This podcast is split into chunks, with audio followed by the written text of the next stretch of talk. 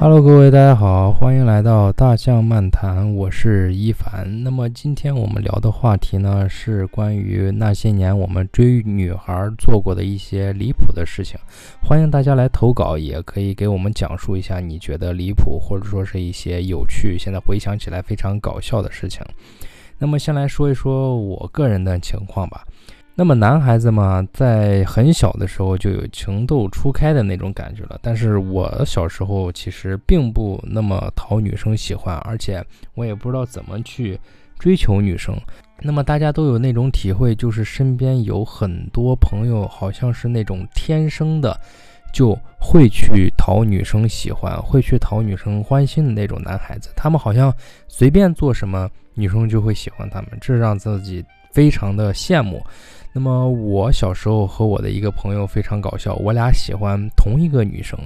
那么那会儿还是小学嘛，大家都觉得如果说两个人喜欢同一个女生，那应该是竞争关系。但是我们两个都追不到那个女孩，所以说我们就由竞争关系变成了联盟，你知道吧？我们就一起成立了一个叫做破爱基地的。这个叫破爱基地的这么一个小的这个组织，我们在回家的路上找了一个那个废弃的小房子，就把它当做是我们的这个基地。然后我们取名为破爱基地。那么这个破爱基地就是说，怎么能突破？怎么能突破我们追求这个女生的防线？就是我们可以顺利的追到女孩子，所以我们把它叫起名叫破爱基地。然后其实两个小朋友呢，每天放学也不知道干啥，也不回家写作业，每天就跑到那个破爱基地里面去研究怎么追求我们喜欢的女孩子。那到最后就是。两个人其实 两个人都是情窦初开，也没有什么技巧，也没有什么办法，最后谁也不知道该怎么办，所以这个破坏基地也就没有什么实质性的进展。那但是我们想，我们当时为什么会有一个这样的想法？那么上了初中之后，我不知道大家的这个年龄段是什么样，哎，应该跟我们差不多吧？我们那会儿比较流行这个写信，就是你写一封信之后，然后你把它再折成一个。比较好看的一种信封，就是那么长长的 A4 纸，那可以叠到非常小的一张纸，然后你把它再给传过去。哎，大家都在一个教室，大家都面对面，就是就是不说话，哎，就是不好好说话，就是非要走形式，就非要传递信纸。我也不知道当时是怎么想的，所以我们就把我们想说的这些话就写成信，就是让朋友再递给他，然后让他们回封信，然后再递过来。哎，觉得还挺有意思的。更离谱的是，有的时候自己没有这个胆量啊，所以就召集一群小伙伴，然后我们拿一个本子，就这样传来传去，传来传去。我们可能有四个伙伴，就一二三四号，嗯，我写一下今天的故事，然后把一号传给二号，二号写一下今天的故事，或者说是跟帖，就跟贴吧一样。你可以在我说的那些话，我写的那些内容底下留言，或者说再写一些自己的想法，然后我们四个人就一直来回传传传，哎，也不知道当时那会儿怎么有那么多的话要说，呃，下课说不完，上课还要继续拿本子在那传，最后我想着我们可能也就传一传就结束了，结果我们四个人变成了八个人，就一直在传，然后一个本子写完了，写第二个本子。那到至今还有一个本子在我那儿，就挺搞笑的。我不知道我们怎么想起来这种这种形式的。然后，其实说回到追女孩子吧，到了高中之后，我的这个经历还是非常的坎坷。那小学追女生没有追到，初中追女生没有追到，到了高中，我想我应该能追到了吧。但是到了高中还是不尽人意，喜欢的女生不喜欢我。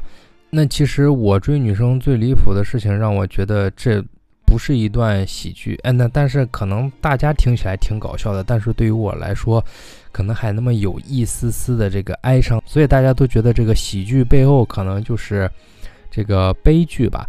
那么到了高中的时候是这样，我看上了一个别的班的女生，我觉得这个女生非常的不错。然后呢，我就约他出去看电影，然后。我在路边捡了一个那种四叶草，大家都知道吧，就是那种四叶草的植物。然后我拿两块玻璃，就把这个四叶草，嗯，封存了起来。然后上面写了一段话，这个写的内容我现在还比较清晰的记着，就是说四叶草，那么四叶草多的那一片叶子是带给人幸运的，那一它也是爱心的形状。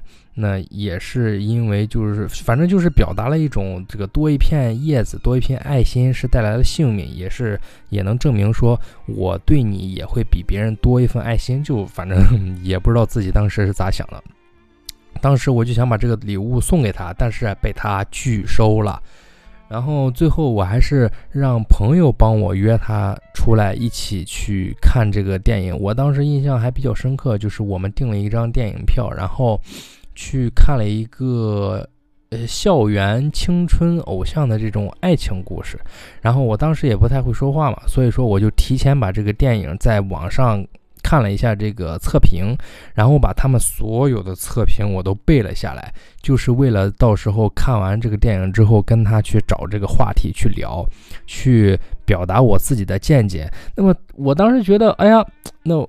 他可能会觉得我对这个电影的理解还非常的透彻，但是现在想起来真是傻逼啊！哪个女生跟你去看电影，真的去仔细的看电影，还要听你去在那讲测评？哎，反正看完之后呢，哦对，中途还有一个故事，说我朋友把他约出来之后，他一看，哎，是跟我一起去看电影，之后我才知道，他居然跟我朋友说，呃，能不能你跟我们一起去，电影票我出。因为他实在是太无聊了，哇，那这个这个当时对我的打击挺大的，因为这个也是事后我那个朋友告诉我的。我真觉得，如果说他当他幸好没有当面或或者说是跟我说这句话呢，我觉得听到这句话简直对一个男生就是奇耻大辱。一个女生，我约一个女生出去看电影，这个女生愿意自掏腰包让我朋友跟着去，因为我太无聊了。你能想象这种感觉吗？我不知道大家能不能体会到这种感觉。然后我们看完电影，我们好不容易看完电影之后，其实中途也没有什么。对话，然后我们看完电影之后出来，应该是八点左右，我们我就带他去吃一家餐厅。那么那会儿还年龄比较小，我也不知道该吃什么，当时也没有什么想法。我说那我们出去喝稀饭吧。然后嗯，大家就听着这儿，现在就觉得不可思议，请一个女生去看电影，然后带她去喝稀饭。然后我们找了一家这个餐馆，然后我们去两个人点了一碗小米粥，然后我点了一个锅盔。然后我们又每人，然后我们就又点了一份这个酸辣土豆丝，两个人就拿着锅盔就着稀饭吃这个酸辣土豆丝。哎呀，我现在想想，我觉得自己当时也是挺白痴的。然后我跟他聊的啥，我就一直在背我在网上看的那些影评，大家知道吧？我觉得这个实在是太离谱了。之后呢，我就觉得啊，实在是。现在回想起来，我就觉得当时自己真的也不怪别人觉得无聊。现在想起来，也自己没有安排好，也确实挺无趣的。其实追根到底是自己不懂女生，不知道女生究竟喜欢什么，那自己也就那样吧。其实也也不怪。但是最最离谱的事情就是这个女生最后居然跟我让我朋友就是帮我约她出来的这个朋友，他们两个走到了一起。是不是很离谱？最后我那个朋友还，我那个朋友对我还确实挺不错的，当时帮我出谋划策。那最后他跟他在一起的时候，还征求了我的这个意见。哎，我觉得其实我这个朋友也相当不错。那个我这个朋友就是当时在我心里就是那种情圣级别的人物，就是他特别特别的讨女生喜欢，就各种各种的女生都喜欢他。然后。这个女生她也是谈了一段时间之后就又换女朋友了，哎，所以这些人都是我当时特别羡慕的这个对象。我觉得这一段经历到目前为止而言是我认为最最最离谱的。那么这一段经历是让我难以忘却的。那其实到了高中毕业那年，我自己才意识到了我的问题，所以我也开始注重了一些话题。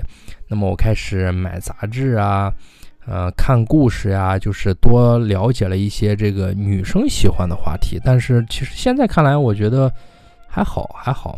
了解了很多女生喜欢的话题之后，其实好像跟男生又没有什么聊天的内容了。所以那段时间我好像就扎堆的想往女生堆里跑。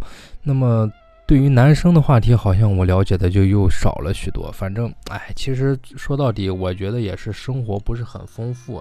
其实应该男生女生，也不是说男生女生通吃啊，就是说这应该是是一个生活阅历的体现。那么到了高中毕业那会儿，我也呃喜欢上了这个音乐，然后我也了解了一些比较有意思的东西，像那些 B-box 呀，或者说一些架子鼓呀，可以在学校里面去表演。哎，那么就在此时就吸引到了一个比我小一届的这个学妹，然后我们就聊得比较开心嘛。那当时我们其实是在这个校园的贴吧里认识的。那么当时我其实她是我的第一任。也不是说女朋友吧，反正就是说第一任处的还关系不错的这个男女朋友的这个关系。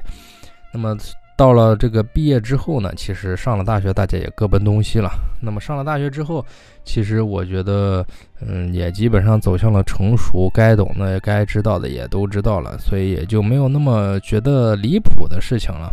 那么不知道大家在追女生或者说是跟这个女生相处的时候，有没有觉得非常离谱或者说是搞笑有意思的事情，跟大家分享一下，欢迎大家来投稿。